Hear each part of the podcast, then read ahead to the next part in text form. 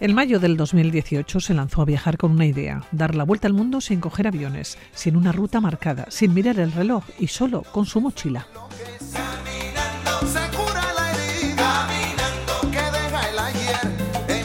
Su aventura empezó en Barcelona, desde donde siguió hacia el norte. En Francia se marcó el primer reto, cruzar Europa haciendo autostop y sin pagar por dormir.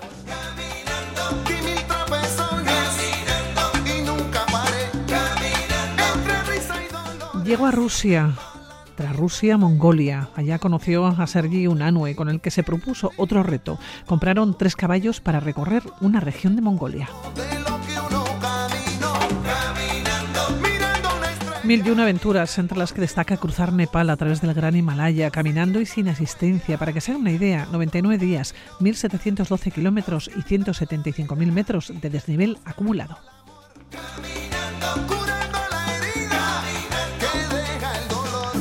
Dani Benedicto participa la próxima semana en las jornadas y a ti de los grandes viajes en Barcelona. Dani, no diste la vuelta al mundo, pero sí conseguiste algunos retos impensables para el momento. ¿Cómo estás, Dani? Bueno, buenos días. Hola, ¿qué tal? Buenos días. ¿Cómo estás, Pilar? Bien, fenomenal. Oye, Dani, ¿se puede viajar sin coger eh, aviones y solo con una mochila? Y tanto, sí, sí. Y se puede hacer y se puede disfrutar muchísimo. Oye, ¿por qué decidiste hacerlo así?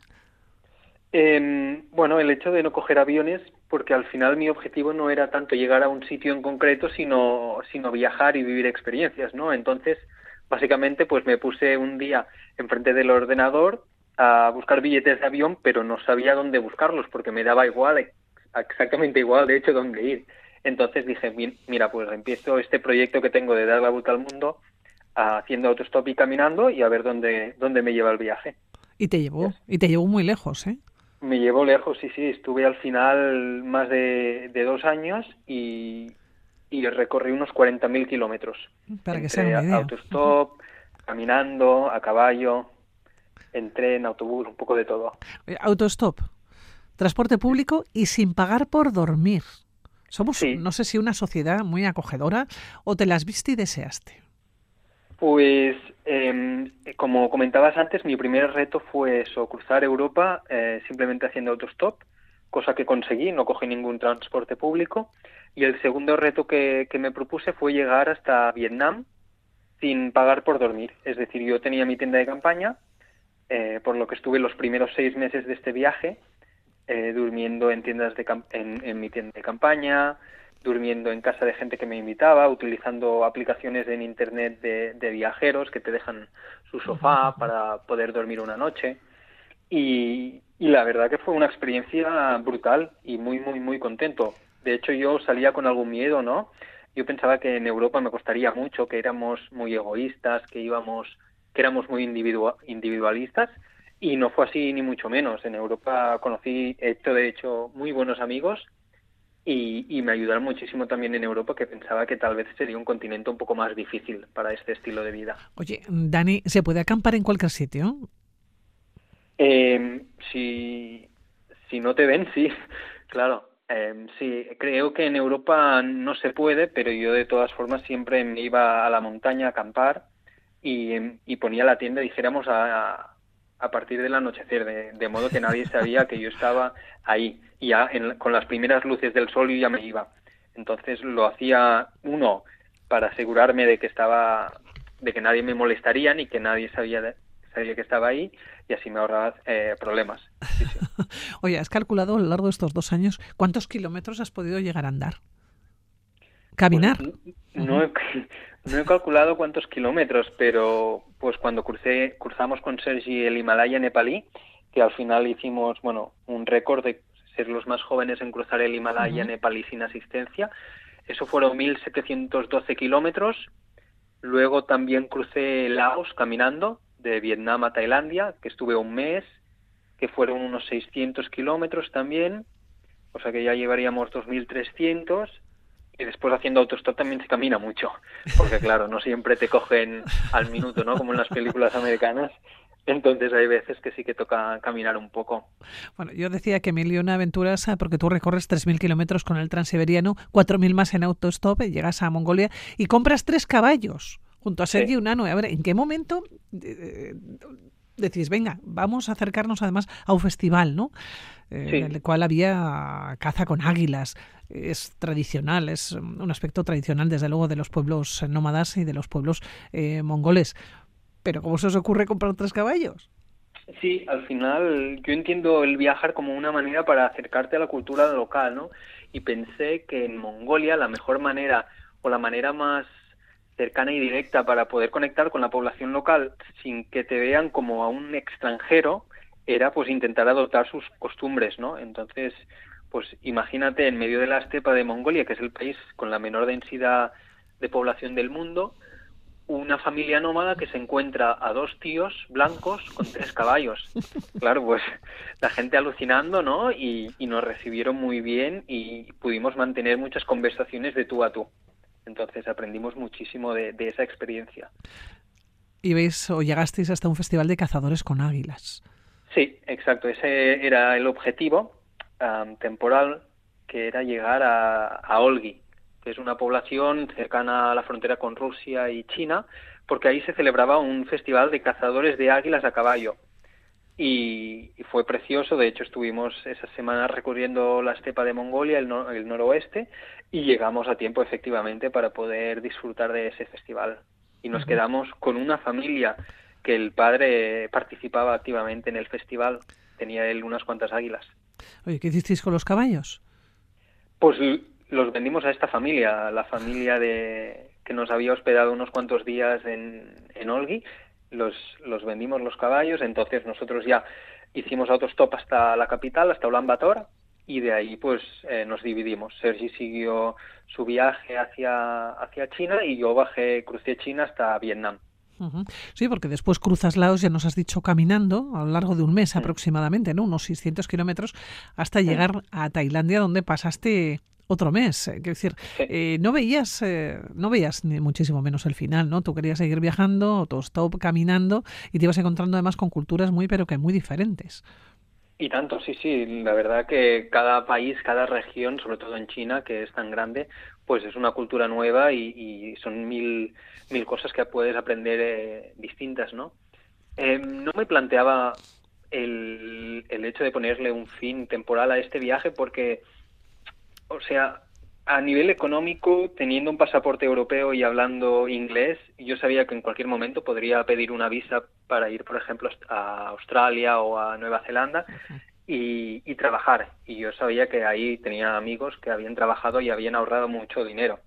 Entonces, como yo gastaba muy poco, muy poco, imagínate, pues no pagaba por dormir y no pagaba transporte, la comida y la comida en estos países es muy, muy económica. Entonces dijéramos que podría alargar mucho el dinero. Oye, es curioso porque cuando llegas a Vietnam te compras una moto y estás tres meses conociendo el país y dando clases de inglés en Hanoi. Sí, efectivamente, me compré una moto que luego la vendí por lo que recuperé el dinero. Y, y sí, en Hanoi me gustó muchísimo la ciudad, es una ciudad preciosa, súper interesante a nivel gastronómico, a nivel cultural, y ahí decidí pues eh, hacer de clases de inglés para ahorrar un poco de dinero y seguir eh, mi camino. Seguir tu camino, que gustes por diversos países e incluso llegas hasta la India. Oye, que por cierto, nos cuentas que te pareció un paraíso, que podías hablar en inglés, te relacionabas, a diferencia quizás de China, ¿no? Un país enorme, pero que hay pocas personas con las que te puedes relacionar o comunicar, ¿no? En este idioma. Sí, sí, claro. Imagínate un español en medio de China, eh, sin hablar chino, los carteles en las autopistas están en chino, por lo que yo no sabía dónde estaba ni a dónde iba, y la gente tampoco hablaba inglés. Entonces yo había semanas en China que no sabía dónde estaba. En un radio de 200 kilómetros no te, podías, no te podía decir dónde estaba. Entonces, claro, entre eso, claro, yo llegué a India y, y me hablaban en inglés. Para mí eso fue poder no solo sonreír, sino sonreír en el coche y, intercambiar, claro, y hablar. Eh, porque sí que es verdad que la comunicación es una actitud, ¿eh? El hecho de que yo no pudiese hablar en, en China no significa que no me pudiese comunicar con ellos. Eh, al contrario, de hecho es una, una comunicación mucho más natural, ¿no? Pero claro, en India, y encima yo siendo vegetariano, eh, India es un paraíso también para los vegetarianos. Em, entonces, para mí India fue como, como llegar a casa, casi. Bueno, y seguiste por Nepal, cruzaste a Nepal, donde llega, yo no sé si lo catalogas ¿eh? como la gran aventura de tu vida, el gran Himalaya. Sí, podría ser la, gran aventura de, mi vida. Bueno, soy muy joven todavía, esperemos que, haya muchas más aventuras. Bueno, pero, pero, esta es en mayúscula, ¿eh? Sí, es en mayúscula, efectivamente. Al final fueron 99 días en la montaña con Sergi, con el mismo chico con el que habíamos estado haciendo lo de Mongolia.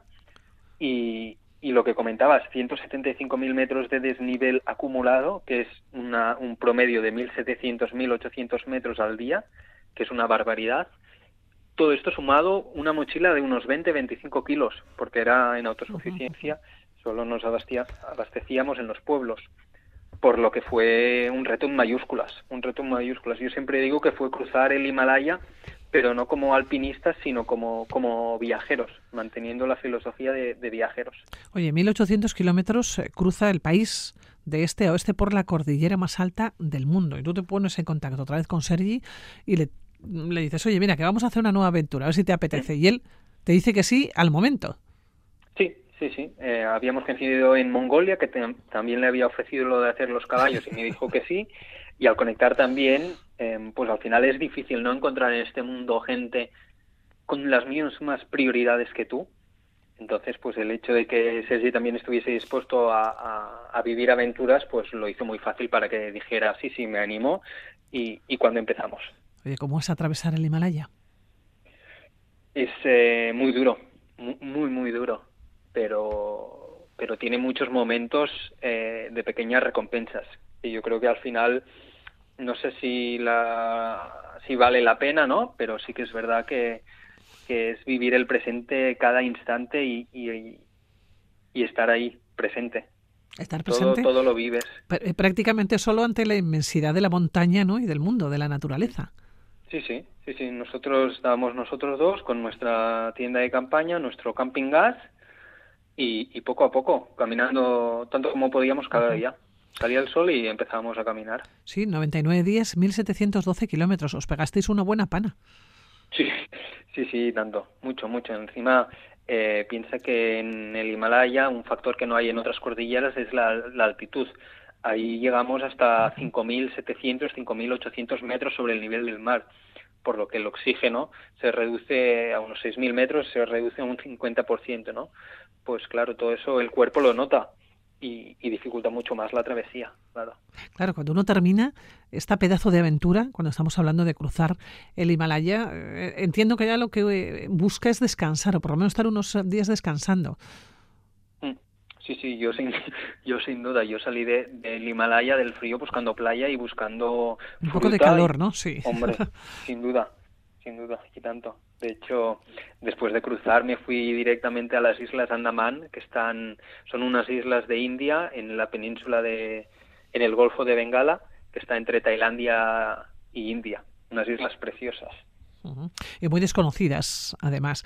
Pero ¿qué pasó? Pues que llegó la pandemia del COVID. Sí, ahí, ahí me pilló a mí la pandemia mundial. Pues yo estaba en esta, en esta isla descansando. Estabas descansando y llega el COVID. Estaba descansando y me llegan notificaciones al móvil, pero claro, yo no tenía internet. Y eh, la única manera para recibir noticias del mundo era cogiendo la bici, una bici que había alquilado, yendo al pueblo y pagándole unas rupias a un señor que tenía un pequeño aparador donde me dejaba cinco minutos de wifi, pero es que el wifi era muy malo, por lo que yo, cuando me descargaba noticias, solo me podía descargar los titulares, solo, me, solo leía los titulares.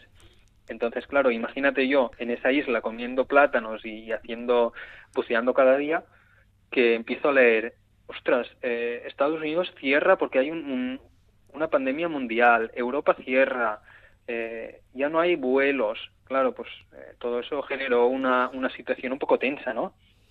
Que no sabía muy bien lo que estaba pasando. Claro, ¿en qué momento decides volver a casa? Hay un cierto, al cabo de un par de meses de estar en esa isla y, de que hubiese empezado la pandemia, los, unos policías por la noche llegan a donde me estaba alojando y nos indican que la mañana siguiente mm, tienen que evacuar toda la isla a los, a los extranjeros porque la isla se va a quedar sin comida. Entonces, por la mañana siguiente nos, nos echan de las islas y nos envían a, a la India continental, a Chennai, al sur de la India. y ahí ya me enfrento con la realidad, que es una realidad muy dura. Encima, en India el confinamiento fue durísimo, había imágenes de policías, ¿no? Pegando con varas de bambú. Fue un poco duro, ¿no? Esa vuelta. Y ahí pues estuve un mes y medio en una habitación de un hostal hasta que eventualmente pues ya vi que el mundo había cambiado y que la pandemia no era lo que nos estaban indicando de cosa de semanas, sino que era cosa de meses o de años. Y volviste, a, volviste a Barcelona. exacto, volví a Barcelona, donde estuve unos meses.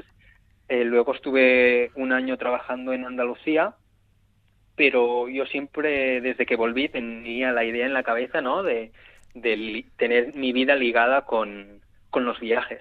Entonces estuve pues esos dos años que estuve, dijéramos, en España porque no se podía viajar, pensando y analizando cómo podía volver a relacionar mi vida con, con los viajes, que al final era mi pasión. Y de hecho de ahí nació el proyecto en el que estoy ahora trabajando, que es Utopic Planet, que es una agencia de viajes que, que he montado, que he fundado, que hacemos viajes de autor al Himalaya. Entonces ahora así es como viajo. Bueno, Dani, que nos vamos a tener que despedir, que podremos estar absolutamente toda la mañana hablando contigo porque es un viaje excepcional con muchas aventuras, decía al comienzo, mil y una aventuras, entre las que destaca cruzar Nepal a través del Gran Himalaya, pero donde me dejas con tres caballos recorriendo una región de Mongolia, por ejemplo. ¿no? Eh, Dani, que ha sido un placer ahora mismo. ¿eh? Nuestros oyentes estarán picando en el ordenador Utopic Planet, esa agencia de viajes de autor al Himalaya. Dani, que te vaya muy bien. Muchísimas gracias por atender nuestra llamada. A ti, Pilar, muchísimas gracias y, y un placer poder compartir mis experiencias. Cuídate. Adiós.